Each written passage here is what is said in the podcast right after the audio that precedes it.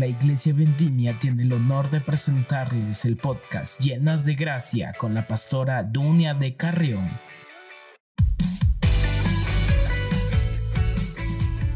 Bendiciones a todos y bienvenidos. Continuamos con 10 claves para volver a conectarte con Dios.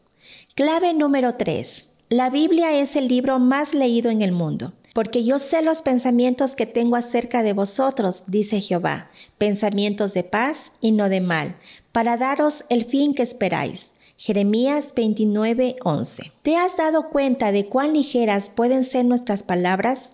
Sí, te prometo que te haré esto esta semana, nos dice alguien. La nueva semana empieza y no hay nada hecho. ¿Te ha pasado alguna vez algo parecido? A veces somos nosotras también las que prometemos y nunca lo cumplimos. Dios no pronuncia ninguna palabra en vano. Todo lo que dice lo cumple. Felizmente Dios es muy diferente a nosotros. Él declara en su palabra, así será mi palabra que sale de mi boca. No volverá a mi vacía sin haber realizado lo que deseo y logrado el propósito para el cual la envié. Isaías 55:11.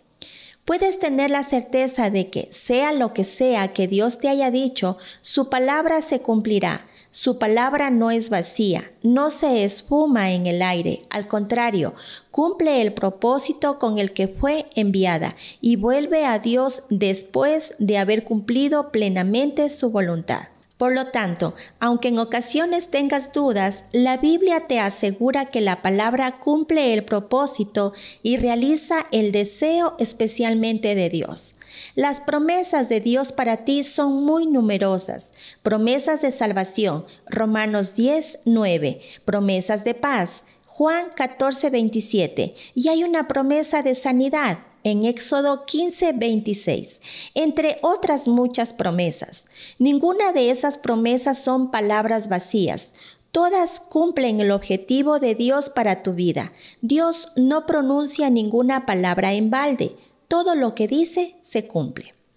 Aquí tienes una magnífica promesa de la Biblia, la que leíamos al inicio, Jeremías 29, 11. Tercera clave, en acción.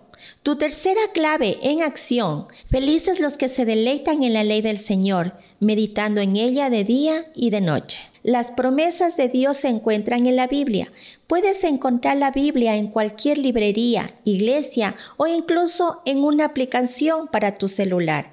Personalmente suelo utilizar la aplicación de YouVersion en el móvil y biblia.com/es para enriquecer mi vida espiritual y conectarme con Dios a través de su palabra.